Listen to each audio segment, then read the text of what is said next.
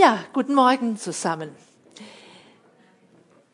Ich mach's heute kurz. Ich weiß nicht, ob das ein Versprechen oder eine Drohung ist, ähm, aber ja, wollen wir mal schauen, was, wir, was es heute gibt.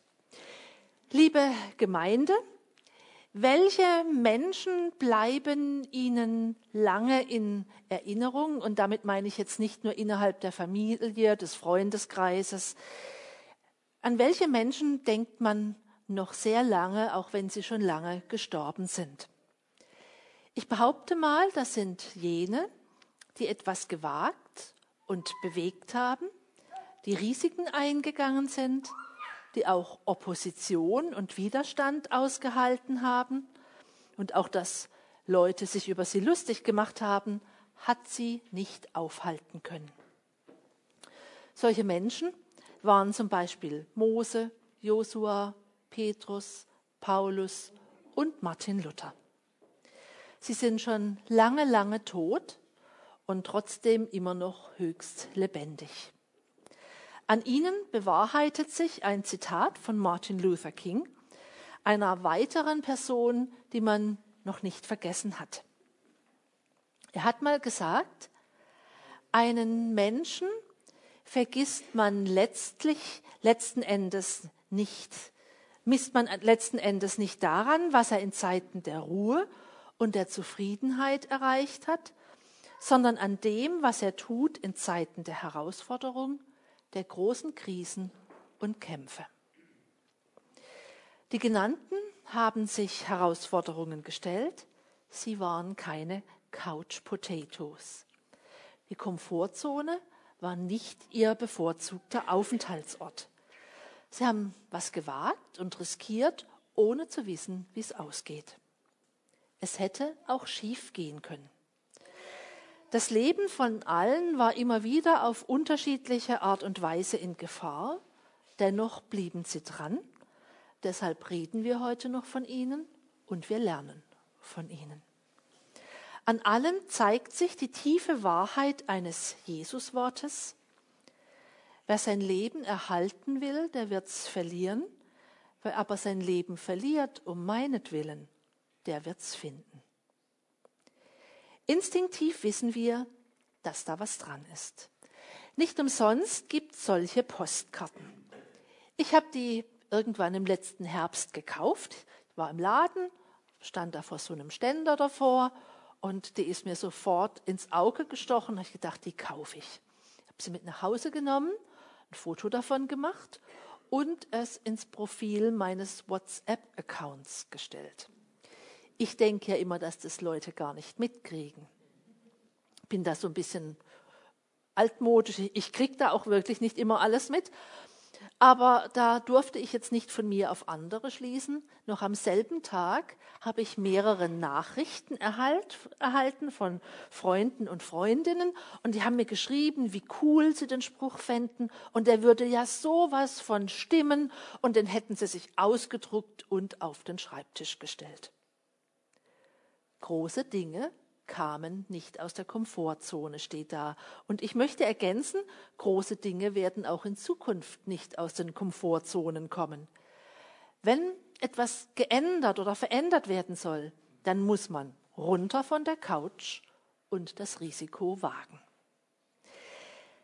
Die Karte hat bei mir, als ich im Laden war, so ins Schwarze getroffen und auch bei den anderen, die es dann in meinem WhatsApp-Profil gesehen haben. Ich glaube, das hat so ins Schwarze getroffen, weil das, glaube ich, von jedem von uns so ein ganz tiefer, inniger Wunsch ist, dass man mit dem eigenen kleinen Leben, bei mir in Wutöschingen, hier im Kirchenbezirk Waldshut oder, oder bei mir in Höchenschwand, da wohne ich, oder im Kirchenbezirk Waldshut, bei Ihnen in Wutöschingen, dass wir mit diesem kleinen Leben Wirkung haben. Ja, dass wir etwas bewegen, dass wir etwas verändern, dass wir spüren, wir haben Einfluss. Und dass wir diesen Einfluss auf gute und segensreiche Art und Weise nützen. Und wenn wir das spüren, dann erfüllt uns das und es macht uns auch glücklich.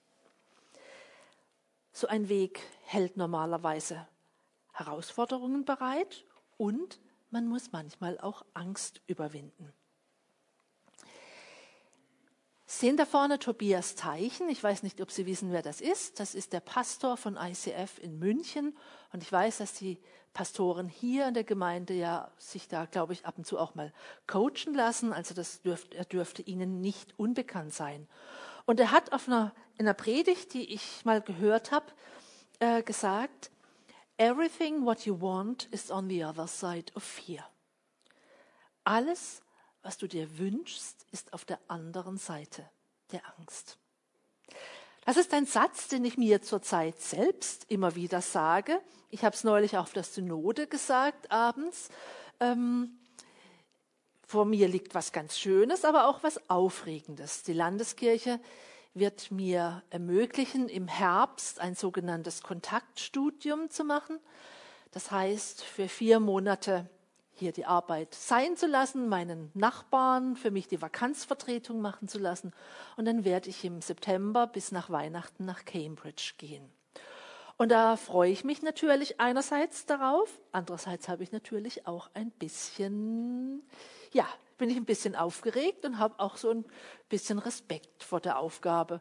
Und vor allen Dingen muss da noch ein ordentliches Pfingstwunder kommen vorher, damit ich mich sprachlich da einigermaßen durchschlagen kann. Aber es hat mich neulich jemand getröstet, es käme ja vorher noch Pfingsten. Also dann hoffen wir mal, dass das ähm, Wunder noch kommt. Ja, wie gesagt, um Herausforderungen und um das Überwinden von Angst geht es auch heute in der Predigt. Wie an den vergangenen Sonntagen, Sie haben es ja eben auch gehört, machen wir uns heute weiter mit dem Volk Israel auf, dem Weg, auf den Weg ins gelobte Land. Die Flucht aus Ägypten war geglückt. Es war manchmal ein bisschen holprig, ja, wenn man die Geschichten auch in den ersten Mosebüchern liest. Also das war für Mose und Aaron nicht nur vergnügungssteuerpflichtig, dieses Volk auf diesem Weg zu begleiten. Da hat man, glaube ich, schon eine ganz schöne Frustrationstoleranz gebraucht, ge gebraucht. Aber es hat geklappt. Auch der Jordan ist jetzt endlich durchquert. Aber nichtsdestotrotz ist immer wieder deutlich geworden dem Volk, dass diese neue Freiheit doch auch einen ordentlichen Preis hat. Und deshalb gab es nicht wenige, die eigentlich immer wieder mit dem gleichen und alten Lamento angefangen haben. Ach, wären wir doch in Ägypten geblieben. Dort gab es so wunderbaren Lauch. Und die Zwiebeln waren auch noch so lecker und die Melonen so saftig und der Fisch so gut. Lieber eine unbequeme Couch als gar keine.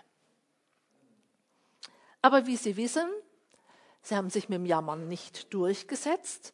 Dank Gottes und der Leiter Mose und Aaron mussten sie raus aus der Komfortzone, denn Couch Potatoes taugen nicht fürs gelobte Land. So ist das nun mal. Auf der Couch lässt sich in der Regel nichts Großes bewirken. Auch Paulus, Petrus und Martin Luther haben sich nicht in der Komfortzone aufgehalten und Jesus schon gar nicht. Weil sie alle etwas riskiert haben, sind wir heute zusammen, um auf Gottes Wort zu hören, etwas von ihm zu erwarten in unserem Alltag, jetzt nicht nur hier in dieser Stunde. Und wir sind hier, um ihn zu loben dafür, dass er uns ins Leben gerufen hat und dass er mit uns auf dem Weg ist. Große Dinge kommen also leider nicht aus den Komfortzonen, so ist das nun mal. Große Dinge ereignen sich nicht auf den ausgetretenen Pfaden, sondern dann, wenn man was Neues versucht und neue Lösungen anstrebt. Neuer Wein muss einfach in neue Schläuche. Dafür braucht es Mut zum Risiko und Gottvertrauen. Auch Israel brauchte immer wieder Mut und hin und wieder oder auch öfters einen Tritt in den Allerwertesten, damit es dann wirklich zum Neuanfang kommen konnte. Und dieser Neuanfang stand nun unmittelbar bevor, Jericho sollte erobert werden. Doch in Jericho hatte man aus Angst vor den Israeliten sämtliche Tore fest verriegelt. Niemand kam mehr heraus oder herein. Ja, was jetzt? eine knifflige Situation. Man muss ein guter Plan her, ganz logisch. Und ich stelle mir vor, wie die Köpfe der Militärstrategen geraucht haben, wie sie sich überlegt haben, wie sie diese schier uneinnehmbare Festung doch noch irgendwie bezwingen können. Wie wollen wir das angehen, fragten sie sich. Mit Rammböcken, mit schwerem Gerät und Brandpfeilen oder doch lieber die Wasserversorgung lahmlegen? Diese Maßnahmen liegen eigentlich auf der Hand, wenn man einen Ort kriegerisch erobern will. Doch Josua, der kam schließlich mit einem komplett hirnrissigen Plan daher, aber da das Urheberrecht für diesen Plan bei Gott war, konnte man noch nicht mal meckern. Er sagt, das Problem der geschlossenen Mauern gehen wir, sollen wir folgendermaßen angehen. Ihr werdet sehen, Gott spricht, ihr werdet sehen, ich gebe die Stadt, ihren König und seine Soldaten in eure Gewalt. Sechs Tage sollt ihr jeden Tag einmal mit allen kampffähigen Männern um die Stadt ziehen, nehmt die Bundeslade mit, lasst sieben Priester mit Widderhörnern in der Hand vor ihr hergehen, und am siebten Tag sollt ihr siebenmal um die Stadt ziehen, und die Priester sollen die Hörner blasen. Wenn der langgezogene Signalton des Widderhorns ertönt, so stimmt ein lautes Kriegsgeschrei an. Dann wird die Stadtmauer einstürzen und ihr könnt von allen Seiten nach Jericho eindringen. Josua hielt sich an diese Vorgaben, er hat Priester und Heer entsprechend aufgestellt, doch dann gab er den Priestern und den Soldaten noch eine weitere Anweisung. Er sagte, macht keinen Lärm, Verhaltet euch ganz still, bis ich euch befehle, ein lautes Kriegsgeschrei anzustimmen. Dann aber schreit, so laut ihr könnt. Also liebe Gemeinde, ich weiß nicht, wie Sie über diesen Plan gedacht hätten, wenn er Ihnen in einer vergleichbaren Situation offeriert worden wäre. Sie hätten sich vielleicht auch gefragt, soll das ein guter Plan sein? Schweigend um die Stadt rumstiefeln, sechs Tage lang einmal. Man geht davon aus, dass ähm, das eine relativ kleine Stadt erstmal war. In so einer halben Stunde hat man diese Umkreisung etwa hinter sich gebracht. Also guter Plan, schweigend die Stadt umkreisen, dann natürlich die Bundeslade mitschleppen und unterwegs kann man sich noch nicht mal unterhalten, kein kleines Schwätzchen halten, gar nichts. Als einzige äh, Geräuschkulisse vielleicht das Tuten der Widderhörner und vermutlich das Lachen der Einwohner von Jericho, die oben auf den Stadtmauern stehen und sich fragen, was die da unten eigentlich treiben. Und sich vielleicht fragen, soll das jetzt psychologische Kriegsführung sein oder was? Also ich glaube, dass sie das nicht zu ernst genommen haben und vielleicht auch gedacht haben, na, wenn die nicht mehr machen, dann kommen wir ja noch mal gut davon. Und ich weiß auch nicht, was äh, Josuas Militärstrategen zu diesem Plan gesagt haben, aber ich vermute, dass es auch von deren Seite Widerstand gab. Um eine Stadt einnehmen zu können, muss man halt einfach andere Geschütze auffahren. Ich könnte mir vorstellen, dass die Soldaten gesagt haben, geht's noch? Wenn die Einwohner von Jericho das mitbekommen, die halten sich ja die Bäuche vor Lachen die halten uns für verrückt und was noch schlimmer ist, sie halten uns für Feiglinge. Doch Josua lässt sich nicht beirren, er hält den Widerstand aus, er ist bereit, dass die Leute sich auch äh, lächerlich über ihn machen, das macht ihm nichts aus. Und er zieht die Sache folgendermaßen durch. So zogen sie mit der Bundeslade einmal um Jericho herum und kehrten anschließend wieder in ihr Lager zurück, wo sie übernachteten. Jetzt muss ich gerade mal gucken, ob ich eins zurückgehe. Ja, so war zu weit. Wo sie übernachteten. Früh am nächsten Morgen ließ Josua sie wieder aufbrechen. Die Priester trugen die Bundeslade, sieben von ihnen gingen vor der Bundeslade her und bliesen immerzu die Hörner.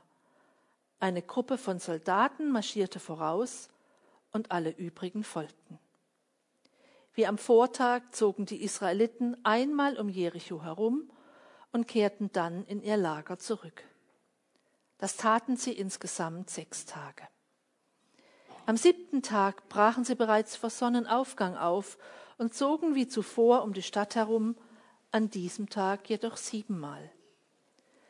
Beim siebten Mal, als die Priester die Hörner bliesen, rief Josua seinen Männern zu. Schreit, so laut ihr könnt. Der Herr gibt euch Jericho. Die ganze Stadt ist im Untergang geweiht. Darum löscht alles aus, was ihr darin findet. Nur die Prostituierte Rahab soll am Leben bleiben. Und jeder, der bei ihr im Haus ist, denn sie hat unsere Kundschafter versteckt. Die Priester bliesen ihre Hörner und die Soldaten stimmten das Kriegsgeschrei an. Da stürzte die Mauer von Jericho ein. Die Israeliten stürmten die Stadt von allen Seiten und eroberten sie. Der Herr stand Josua zur Seite und im ganzen Land sprach man von ihm. Ja, am Ende stand Josua gut da. Aus der Lachnummer war eine große Chance geworden. Die Chance auf die Zukunft in einem, im verheißenen Land.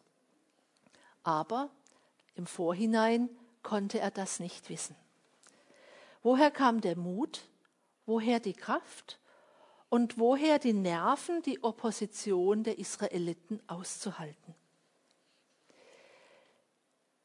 Liebe Gemeinde, ich glaube, das lag daran, dass Josua wusste, dass er Gottes Ideen umsetzte und nicht die eigenen. Das ist ganz entscheidend, auch für alles, was Sie hier in der Gemeinde tun. Gottes Ideen umsetzen und nicht die eigenen. Nicht mit dem eigenen Kopf durch die Wand zu wollen, sondern das tun, was auf Gottes Agenda steht. Josua vertraute darauf, Gott würde mitgehen und die Einnahme der Stadt bewerkstelligen. Bundeslade und Widerhorn repräsentierten diese Gegenwart und das Mitgehen Gottes. Das Widerhorn, also in der Lutherbibel, da wird ja immer von Posaunen gesprochen und man stellt sich da was so was Wohlklingendes vor. So war es nicht. Das Widerhorn ist, wie gesagt, ein Horn aus vom Widder. Das ist jetzt nicht ein super toll äh, gestimmtes äh, Blechblasinstrument, sondern es klingt, naja, sagen wir eher mal ein bisschen bescheiden. Aber es wird immer noch in jüdischen Gemeinden am großen Versöhnungstag und am Neujahrsfest eingesetzt. Und im Alten Testament hatte es seine große Stunde, wenn die Könige gesalbt wurden, weil äh, das Widerhorn eben auch repräsentieren sollte, dass Gott der letzte und allein gültige äh, König ist und dass menschliche Könige eigentlich immer nur in, im Dienst von ihm stehen. Jedenfalls, Josua vertraute darauf und hoffte, dass die Sache klappen würde. Aber wissen konnte er es nicht. Das weiß man leider immer erst hinterher. Das ist, war damals genauso wie heute. Deshalb nochmal das Zitat von Martin Luther King. Einen Menschen misst man letzten Endes nicht daran, was er in Zeiten der Ruhe und der Zufriedenheit erreicht hat, sondern an dem, was er tut in Zeiten der Herausforderung, der Krisen und der Kämpfe. Josua ist Risiken eingegangen, nämlich das Risiko, ausgelacht zu werden, zu scheitern und vielleicht diese ganze Sache mit diesem Auszug aus Ägypten, mit der Landnahme in den Sand zu setzen. Auch Martin Luther, Luther King ist Risiken eingegangen, er hat sich in den Dienst von Gottes Ideen gestellt. Sie wissen sicher, dass er Baptistenpfarrer war. Sein Jericho, das er umkreist hat, war die Rassentrennung. Und das war eigentlich, wenn man auch Filme aus der damaligen Zeit anguckt, in den 60er Jahren, da hat es eigentlich wie eine uneinnehmbare Festung ausgesehen. Doch sie stürzte ein durch eine ebenfalls sehr ungewöhnliche Methode, nämlich die der Gewaltlosigkeit. Eine Methode, die er von, von Jesus äh, gelernt hatte. Diese Methode war zwar weniger lächerlich, dafür aber hochgefährlich. Ja, liebe Gemeinde, was ist Ihr Jericho? Welche Idee hat Gott für ihr Leben? Welche Mauern umkreisen sie? Welche würden sie gern zum Einsturz bringen? Für was will Gott sie aus der Komfortzone und von der Couch herunterlocken? Wofür lohnt es sich zu leben? Mein Jericho, um das ich nicht erst seit sechs oder sieben Tagen herumkreise, sondern schon seit vielen Jahren, das ist die Sehnsucht danach, dass unsere Kirche neu wird. Ich wünsche mir, dass Menschen Gott neu kennenlernen. Und ich wünsche mir, dass sie die Freude über Gott mit anderen Menschen teilen können, dass sie lernen, darüber zu sprechen und das nicht nur für sich zu behalten.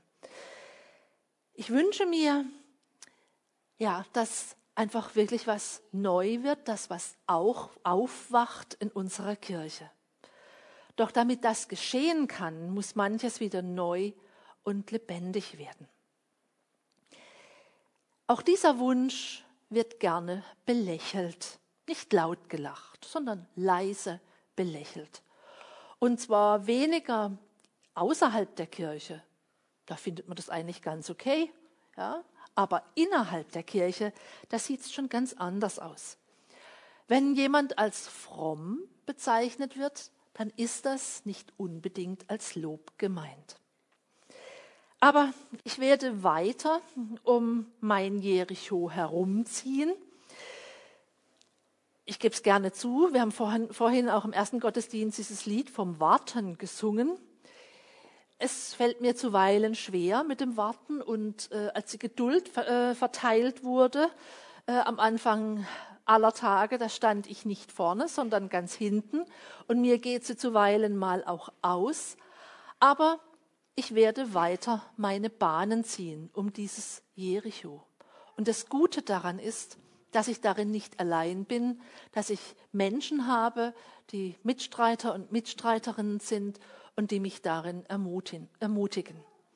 Als wir vor einigen Jahren das Format Glauben Sie wirklich das aus der Taufe gehoben haben, da war ich unglaublich begeistert und habe gedacht, da, da rennen uns die Leute die Türen ein, das wird also ganz, ganz großartig. Und so kurz vorher kam mal so der Gedanke, und was ist, wenn keiner kommt? Und ich werde das, glaube ich, nie vergessen. Eine junge Frau aus unserem Team, aus unserer Arbeitsgruppe, die hat dann zu mir gesagt, Martina, dann tragen wir auch das gemeinsam. Und das fand ich unglaublich großartig und tröstlich und so ist es eigentlich bis zum heutigen Tage. Wir tragen, wir feiern die Erfolge gemeinsam und die Niederlagen und die Rückschläge, die tragen wir auch gemeinsam und trösten uns darin. Jedenfalls, ganz egal, ob Sieg oder auch Niederlage, für uns in der Gruppe gibt es kein Zurück. Es verbietet sich einfach. Auch wenn ich mich, wenn die, diese landeskirchliche Couch manchmal sehr verlockend ist, weil in diesem Trott kann man ja weiter marschieren und da wird es in den nächsten Jahren auch noch gut so weitergehen. Aber wie gesagt, ein Zurück gibt es nicht. Wie Sie vermutlich wissen, findet nächste Woche der Impulstag statt. Mit einigen haben wir das vorbereitet, auch Ihre beiden Pfarrer gehören dazu, die haben das mit äh, auf den Weg gebracht.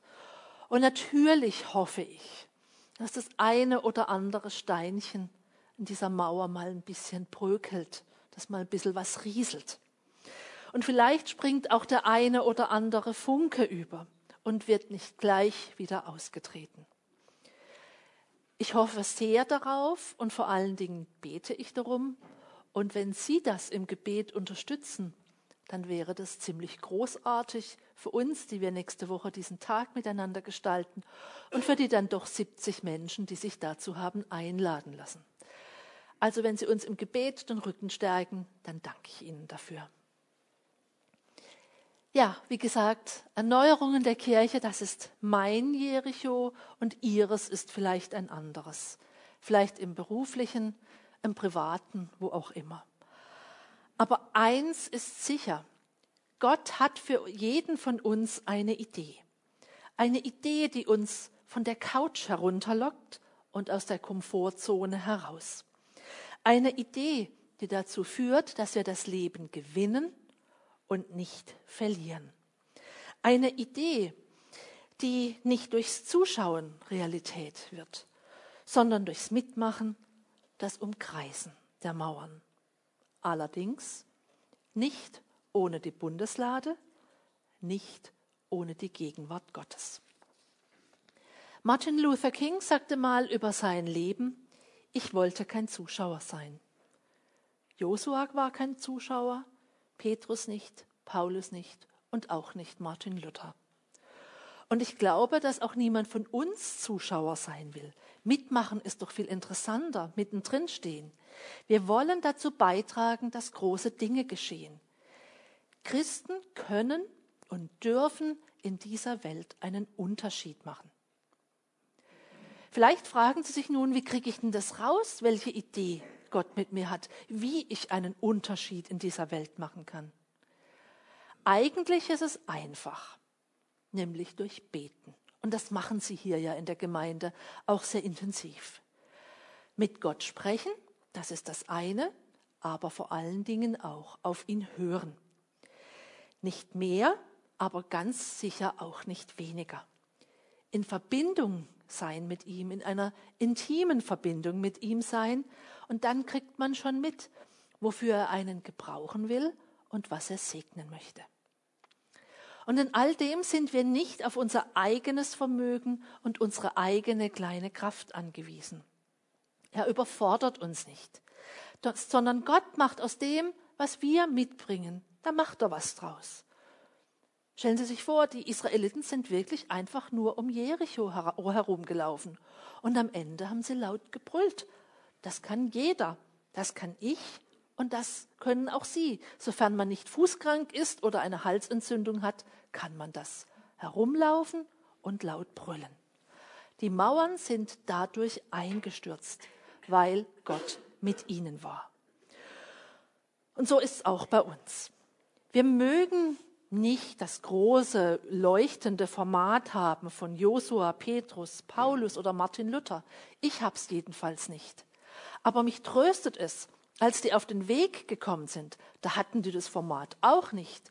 Wenn Sie an Petrus denken, wie feige er war, ja, was für ein kleines Licht er letztlich war. Aber dass er dieses Format gewinnen konnte, das lag an Jesus Christus und am Heiligen Geist und er ist mit seinen Aufgaben gewachsen. Gott macht etwas aus dem, was wir haben und lässt seine Idee Wirklichkeit lassen, werden lassen. Ich bin dieser Tage über eine kleine Begebenheit gestolpert, die das, glaube ich, ganz gut veranschaulicht. Sie soll sich Mitte des 19. Jahrhunderts ereignet haben. Und zwar ist in einem Norweger Hotel der britische Adlige und Missionar Lord Radstock abgestiegen. Er hörte, wie ein kleines Mädchen in der Hotelhalle Klavier spielte. Besser gesagt, wie sie das Instrument gequält und malträtiert hat. Es war keine Musik, sondern sie machte einfach nur schrecklichen Lärm. Plink, plonk, plink.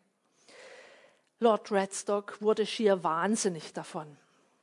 Doch dann setzte sich ein Mann zu dem Mädchen ans Klavier und fing an, es in die Pausen hinein zu begleiten. Und dann war das Resultat ein Musikgenuss. Später entdeckte Radstock dann, dass der Mann, der Vater des kleinen Mädchen, Mädchens, Alexander Brodin war, ein sehr bekannter russischer Komponist der damaligen Zeit.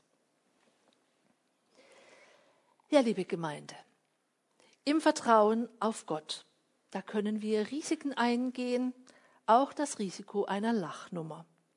Das haben Josua, Petrus, Paulus und Martin Luther getan und viele, viele andere, von denen wir bis zum heutigen Tag lernen, die uns inspirieren, ermutigen. Sie haben ihr Plink, Plonk, Plink gespielt, auch wenn es manchmal lächerlich, ärgerlich oder sogar nervig war. Doch Gott hat auf wunderbare Weise in die Pausen hineingespielt. Und er hat daraus ganz großartige Lebensmelodien komponiert. Das Leben dieser Menschen, die ich jetzt genannt habe, das hat sich erfüllt, das hat Sinn gemacht und das hat die Welt verändert. Und darüber lacht heute keiner mehr. Auch aus unserem Blink, Blonk, Blink macht Gott etwas. Aber der Haken dabei ist, spielen müssen wir schon. Amen.